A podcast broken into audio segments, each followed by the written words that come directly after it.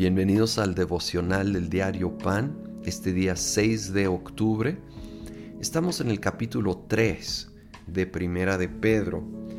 Eh, ahora la segunda mitad de este capítulo, versículo 15 dice, más bien, honren en su corazón a Cristo como Señor, estén siempre preparados para responder a todo el que les pida razón de la esperanza que hay en ustedes pero háganlo con gentileza y respeto, manteniendo la conciencia limpia para que los que hablan mal de la buena conducta de ustedes en Cristo se avergüencen de sus calumnias.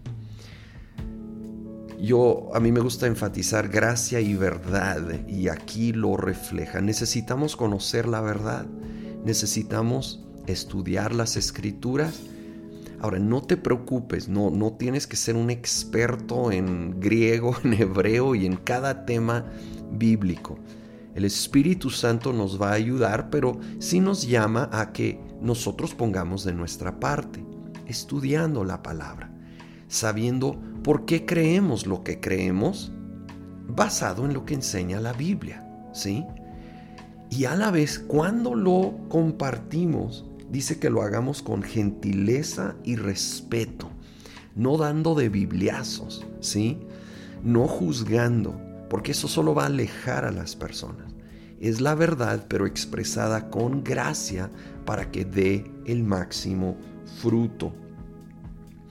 Eso me lleva a un pasaje medio interesante, puede sonar complicado, versículo 18, porque Cristo murió por los pecados una vez por todas, el justo por los injustos, a fin de llevarlos a ustedes a Dios. Él sufrió la muerte en su cuerpo, pero el Espíritu hizo que volviera a la vida.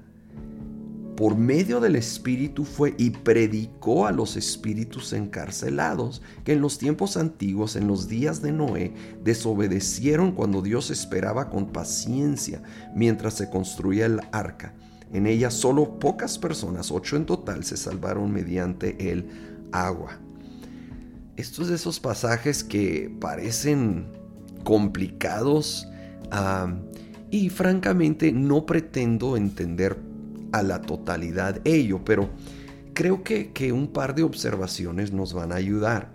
Cuando dice la palabra predicó, que Jesús predicó, cuando Él había muerto por nuestros pecados y antes de resucitar en, en ese tiempo, la palabra predicó es, es como ser un heraldo, no es proclamar el Evangelio.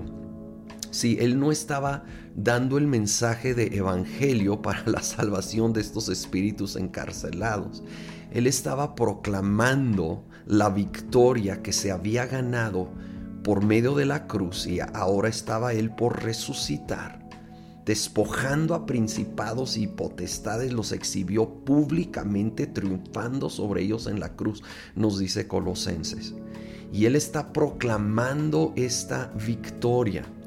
Al mencionar específicamente espíritus que eh, ligados a los días de Noé, si leemos los primeros versículos de Génesis 6, nos habla de unos seres que llama allí los hijos de los hombres vinieron y se unieron a, hijas de hombres.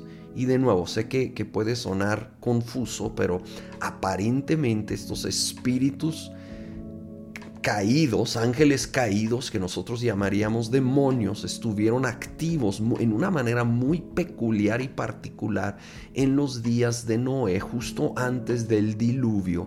Y entonces el Señor los ha tenido encarcelados, ¿sí? En lugares espirituales que obviamente nosotros no podemos ver, la verdad, ni entender al cien. Y entonces... Ah, llegó el momento cuando Jesús había muerto que fue a proclamar la victoria de la cruz a el mundo infernal, si quieres llamarlo así, a todo espíritu.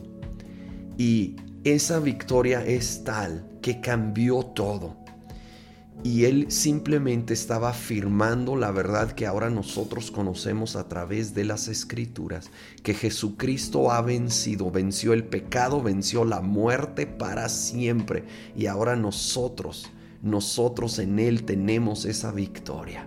Señor Jesús, gracias porque tú has vencido.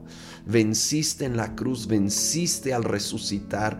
Ahora nosotros podemos proclamar esa victoria.